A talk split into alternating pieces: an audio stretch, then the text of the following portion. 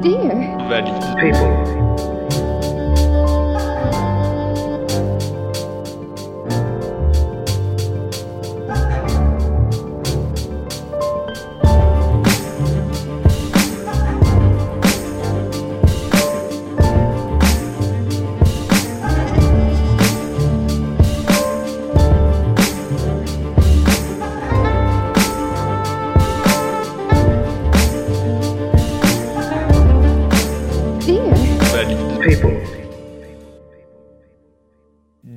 Valley People, bienvenue pour ce nouvel épisode.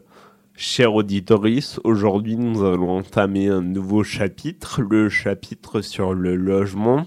Euh, chapitre hautement important euh, dans la vie d'une personne en situation de handicap et qui est une des problématiques centrales aujourd'hui. J'ai eu le plaisir de recevoir euh, aujourd'hui un nouvel invité, Abdel Sharif, qui va nous parler de ses aventures pour trouver un logement qu'il a réussi à trouver euh, actuellement.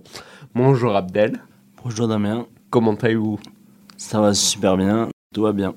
Super. Est-ce que vous pouvez euh, nous parler qu'est-ce qu'est un logement pour vous, un logement accessible, adapté?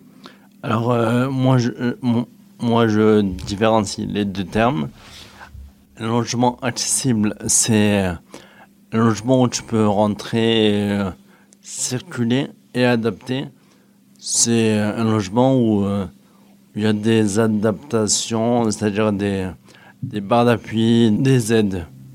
Des aides, des techniques d'aide, comme ouais, barre d'appui, douche italienne, j'en passe.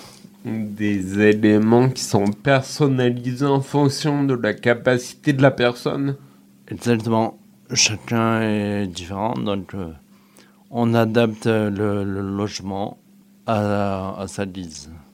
D'accord. Est-ce que vous, vous pouvez parler un petit peu de vos capacités ou de vos incapacités? Qu'est-ce qui, de quoi avez-vous besoin aujourd'hui? Alors moi, à l'heure- actuelle, j'ai besoin de, pas de grand chose, mais euh, j'ai énormément besoin d'une euh, douche it- italienne, soit bien plate pour euh, faire mes, mm, prendre mon bain normalement seul. Et sinon des barres d'appui pour me transférer aux toilettes. Et voilà, c'est ce qu'il y a de plus principal. Pense aussi à l'intérieur de votre logement, il y a besoin à ce que les rangements soient plutôt de bas niveau, puisque vous vous déplacez actuellement en fauteuil roulant. Est-ce que vous avez possibilité de vous mettre debout Pas du tout? Alors, je peux me mettre debout, mais je peux pas faire autre chose. C'est soit je me mets debout et je fais rien, soit euh, je fais tout en fauteuil. Mais généralement, je fais tout en fauteuil. Et quand je me mets debout, c'est simplement pour me verticaliser rien d'autre. Vous avez parlé de la salle de bain, des toilettes, qui sont les éléments euh, principaux, je pense, dans le logement. Euh, je fais penser, ça me fait penser à ce slogan que tout le monde utilise. Le cœur de la maison, c'est la cuisine. Pour une personne en situation de handicap, je pense que le cœur de la maison, c'est les toilettes. Qu'en pensez-vous? Ou euh, non, pas spécialement, parce que aussi la cuisine, euh, euh, ma cuisine, on va dire, elle est aussi adaptée. Euh, j'ai un, un, plan de travail un peu élevé pour que mon fauteuil puisse passer en dessous, pour faire la vaisselle ou bien pour faire la cuisine, la, cu- la cuisson. Et non, c'est ouais, deux éléments assez importants. Les toilettes, la salle de bain et la cuisine. Actuellement, vous êtes dans un nouveau logement, une résidence spécialement créée, qu'elle soit accessible aux personnes en situation de handicap. Est-ce que vous pouvez un petit peu nous décrire euh, votre logement euh, un peu plus en détail? Vous avez parlé de la salle de bain, la douche italienne, les barres d'appui au niveau des toilettes pour euh, faire le transfert, un petit peu la cuisine. Euh, au niveau de la chambre, est-ce qu'il y a des besoins spécifiques et des adaptations là aussi? Mais je vous parler en, en ma personne. Moi, pour euh, ma, ma chambre, j'ai pas besoin d'énormément de d'adaptation, mais euh, une barre de potence pour me, pour me, pour me transférer dans mon lit, c'est primordial parce que j'ai un peu de force dans les bras et je suis là où j'ai de la force et je l'utilise. Et ensuite, euh, il y a ça. Et le lit peut être euh, mis euh, à très très bas, à très très basse hauteur. Du coup, s'il y a une chute, je peux baisser mon lit et je pourrais me faire un petit roulé-boulé. Un petit roulé-boulé, comme quoi c'est un véritable exercice de gymnaste d'être en situation de handicap. Vous nous dites que votre lit, vous pouvez le baisser ou le lever à votre guise. Est-ce un lit médicalisé? Oui, voilà. C'est un lit médicalisé. Ça, a l'air de rien, mais c'est super pratique. En cas de chute, en cas de... On peut, on peut relever le dossier, on peut... Franchement, c'est super pratique. Est-ce que vous connaissez le contexte de création de cette euh, résidence? Elle a été créée par qui? À quel moment elle a été euh, pensée? Et quel euh, type de personnes habitent aujourd'hui dans cette résidence? Ben, En fait, moi, j'habite dans une résidence un peu atypique. C'est une résidence qui comporte 21 logements. Et nous avons 10 personnes en situation de handicap et 11 euh, personnes, euh, entre guillemets, normaux. Et, euh, et en fait, les 10 personnes en situation de handicap ont la possibilité de, de, de, faire, de faire appel à une, à permanencière qui est sur place H24. C'est-à-dire que si, si je, j'ai envie de mettre une veste, je demande, je sonne et la personne est, automatiquement euh, répond à mes, besoins. Voilà. Il me semble qu'il y a eu un reportage sur France 3 Occitanie à propos de cette résidence qui parlait notamment de ces aides ponctuelles par une auxiliaire de vie présente dans la résidence H24 euh, en effet, il y a plusieurs types d'auxiliaires de vie, si j'ai bien compris. Ces auxiliaires de vie pour des aides ponctuelles comme mettre une veste ou pour des choses un peu plus euh, évoluées comme euh, préparer à manger, n'est-ce pas? Oui, préparer à manger, servir un petit café, mise, mise aux toilettes s'il y a besoin, transfert pour aller dormir si on rentre tard notre tir de vie euh, quotidien n'est pas là, on peut faire appel à, la parole pour, euh, pour aller dormir. Ça nous permet de faire plus de trucs, euh, plus de choses que habituellement. Est-ce que vous seriez prêt à parler d'autonomie dans ce genre de cas, d'être capable de réaliser des choses en accompagnement de quelqu'un? Après, moi, moi personnellement, euh, je pourrais pas vous le dire parce que je suis assez autonome, donc euh, je ne pourrais pas en parler, en parler en la personne d'une autre, mais euh, non, je ne vois pas. Et c'est vrai que vous êtes un homme indépendant. Est-ce que ça vous arrive de discuter avec d'autres résidents? Et de pouvoir voir ben, le spectre de capacité euh, qu'il y a dans la résidence. Est-ce que vous pouvez nous en parler un peu plus? Est-ce qu'il y a des gens qui ont plus de capacité que vous, moins de capacité que vous? Alors oui, euh, ça m'arrive très souvent de, de discuter avec mes, voisins. Souvent, euh, on discute, on reste dehors, on, on, parle de tout et de rien. Et c'est vrai que, que ça leur apporte un bien bien pas possible parce que ils sont, ils sont super joyeux, contents du service, ils sont, ils sont bien. Oui, ça vous permet aussi d'avoir un retour euh, sur euh, le bien-être de ces personnes euh, aujourd'hui en, en, résidence. pour reparler un petit peu de vous, est-ce que avant cette résidence, où habitiez-vous? Était votre logement? Alors moi, c'est vraiment très particulier.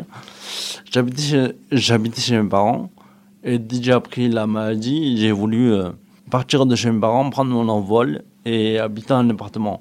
J'ai fait une demande de logement il y a 8 ans. Et 8 ans après, j'ai réussi à avoir un logement. Donc euh, oui, euh, j'ai mis du temps, mais bon, entre-temps, au bout de deux ans j'ai eu, euh, j'ai intégré le foyer, un foyer, euh, un foyer d'aide médicalisée pour me permettre ensuite d'avoir une priorité dans mon dossier logement. Ce qui, ce qui a été le cas, mais ça a pris huit ans en tout. D'accord. Donc cette aide que vous avez demandée, c'est une demande de logement social. On est bien d'accord? Oui, oui, tout à fait. Qui demande à être euh, redisposer chaque année. Vous devez refaire une demande de, demande de logement social. Donc ça demande une certaine rigueur, une certaine euh, persistance aussi. Il ne faut rien lâcher. Et pour le coup, euh, dans votre cas, ça a payé. Au bout de 8 ans, mais ça a payé. Euh, il ne faut pas hésiter aussi de mettre tous les arguments possibles de votre côté, comme faire une transition dans un foyer d'aide médicalisée comme vous avez fait. Ça a été un objectif pour argumenter votre demande. Ouais, oui, oui, parce que parce qu'au au final, parce que je ne savais pas, j'ai appris l'handicap assez tard et je ne savais pas quelles étaient mes capacités, comment me comporter, comment me, me gérer, comment... Il y a plein de choses qui m'étaient indifférents. Je ne savais pas euh, quoi faire. Et c'est vrai que le foyer, le foyer m'a un peu, m'a un peu aidé, c'est-à-dire euh, m'a, m'a appris plein de choses que je pouvais faire, que je pouvais apprendre, que je pouvais... C'est, on va dire c'est un tremplin pour la vie, euh, la vie autonome. Ça Et ça m'a très bien servi, j'en vois, vois les bénéfices à l'heure actuelle. Ça vous a permis d'avoir un premier aperçu euh, sur la vie autonome en dehors du, du domicile familial. Je pense que ça vous a fait du bien aussi, puisque en tant qu'adulte, euh, vivre chez ses parents, ce n'est pas un objectif de vie, me semble. Oui, c'est pas, euh, c'est pas un objectif de vivre euh, chez ses parents tout le temps, d'être materné et tout ça. Mais moi, je suis dernier d'une fratrie de cinq des frères et sœurs, cinq frères et sœurs. Du coup, j'étais le dernier de la famille. J'ai voulu prendre mon envol, montrer à mes parents que malgré la maladie, malgré l'handicap et tout ça, je sais me gérer, je peux être autonome. Euh, voilà. Tu peux, euh, tu peux être rassuré, on va dire. Je pense que c'est aussi une fierté aujourd'hui d'avoir euh, votre logement, d'être autonome et de montrer que vous pouvez le faire et rassurer votre famille. Oui, oui. Je suis super fier et et honnêtement, 8 euh, ans, euh, j'ai vraiment, j'ai vraiment été patient, mais c'est le cas de le dire. Hein. On est, on est patient. Et ouais. Et ouais, je suis très fier, ouais. Et nous sommes fiers de vous aussi. Euh, félicitations pour ce logement. Hmm. En dehors de l'accessibilité, de l'adaptabilité le logement. Je pense que la difficulté aussi euh, d'avoir un appartement, c'est l'accessibilité financière. Euh, comment euh, vous avez géré ça de votre côté Alors, l'heure actuelle, j'ai été, j'ai eu les clés le 1er avril 2019. Hmm. Et à l'instant, à l'heure actuelle, où je parle, je n'ai toujours pas de logement adapté. C'est-à-dire que j'ai fait une demande d'aide financière, c'est autour de les aides, les aides, les aides euh, du domicile sont à hauteur de 10 000 euros, on va dire. Et, euh, j'ai fait une aide de demande financière auprès de la MDPH Mais j'attends, euh, j'attends leur euh, réponse et euh, ils ne devraient pas tarder. En janvier, je devrais avoir une réponse. On va dire six mois après, j'ai une réponse. Et, mais à l'heure actuelle, non, c'est pas adapté. J'essaie de me débrouiller un maximum, mais c'est pas très bien adapté. Mais je croise les doigts et j'ai attendu 8 ans. C'est pas les six mois qui vont me, me faire peur. Nous nous en doutons bien. Après une courte pause musicale, cher auditoris, Abdel nous parlera plus en détail de cette demande MDPH et pour quelles raisons il a eu besoin de faire appel à cette aide financière.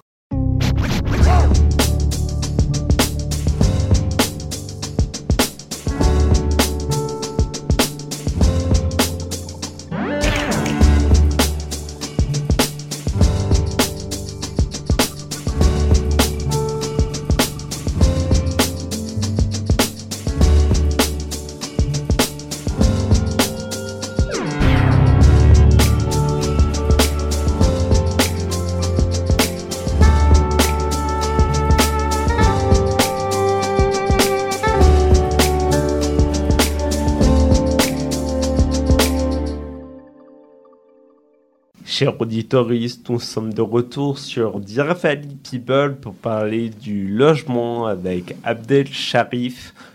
Abdel, ça va toujours? Oui, toujours.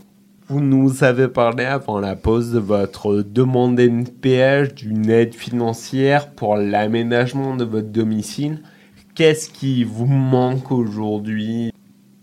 Ben, Aujourd'hui, ce qui me manque, c'est vraiment... Euh, ne pas avoir à demander aux personnes, euh, aux autres personnes.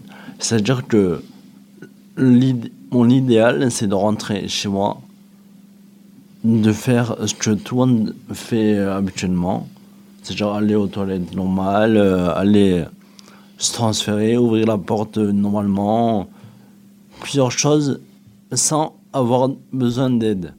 C'est-à-dire qu'à l'heure actuelle, vu que ma salle de bain n'est pas accessible, ben, je fais appel à des infirmières. Et euh, honnêtement, euh, je pourrais m'en passer parce que j'arrive à prendre ma douche seule.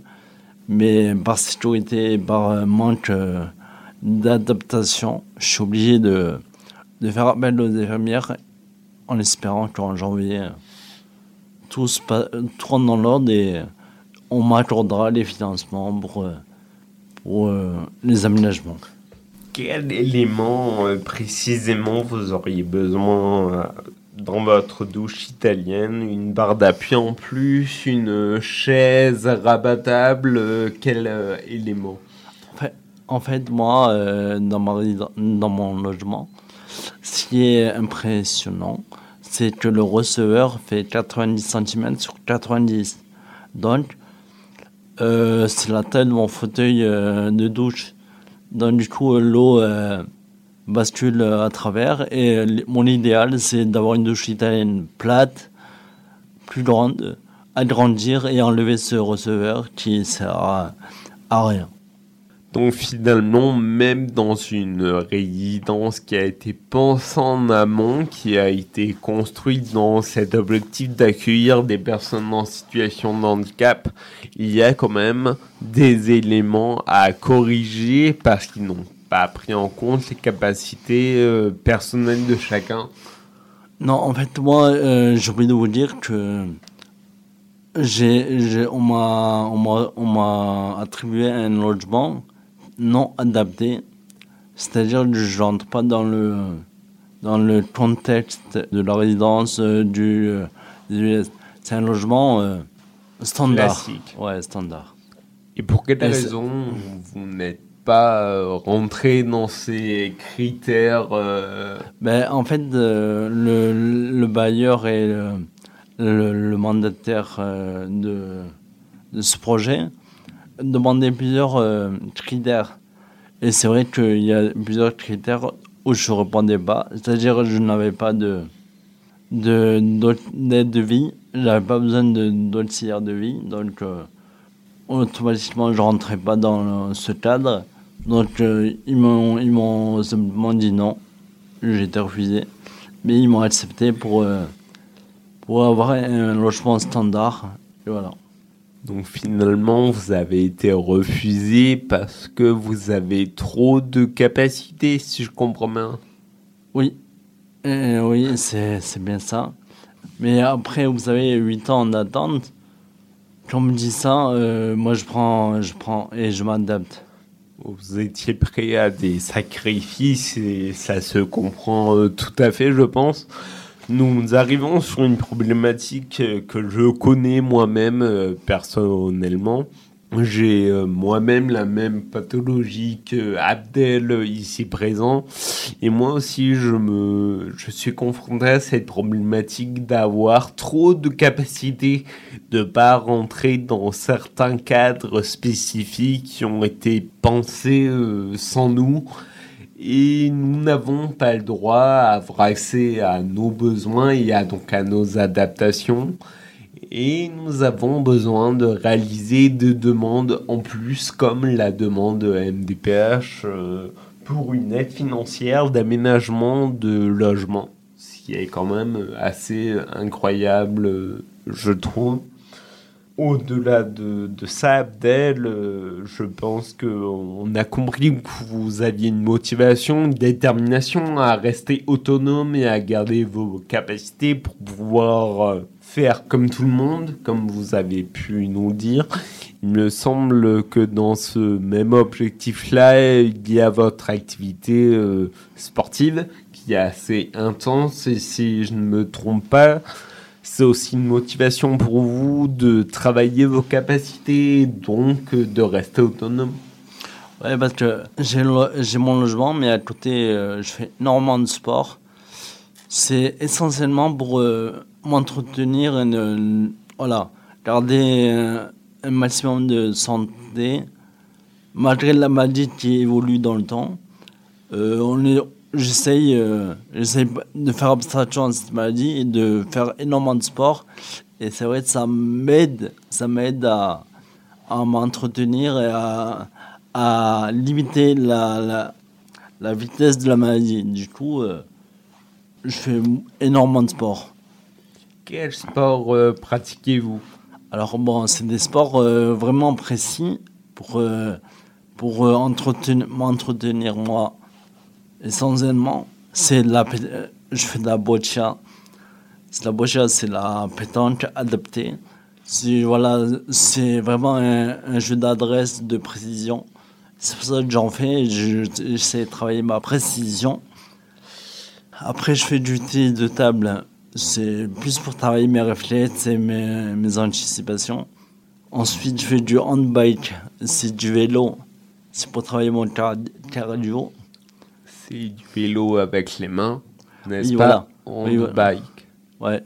Du vélo avec les mains, mais sur, sur le terrain, on peut aller en, se prenant en campagne, on peut aller de partout. Et dans les sports, je fais de l'aquagym, voilà.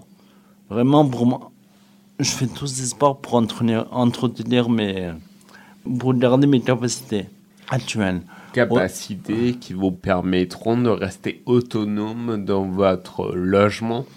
Ouais, voilà. Mais je, en fait, je, je ressens euh, tous le- les bienfaits euh, une fois chez moi. Tout ce que je pratique euh, comme sport, chez moi, chez moi, les actes de la vie quotidienne deviennent un peu plus faciles pour moi.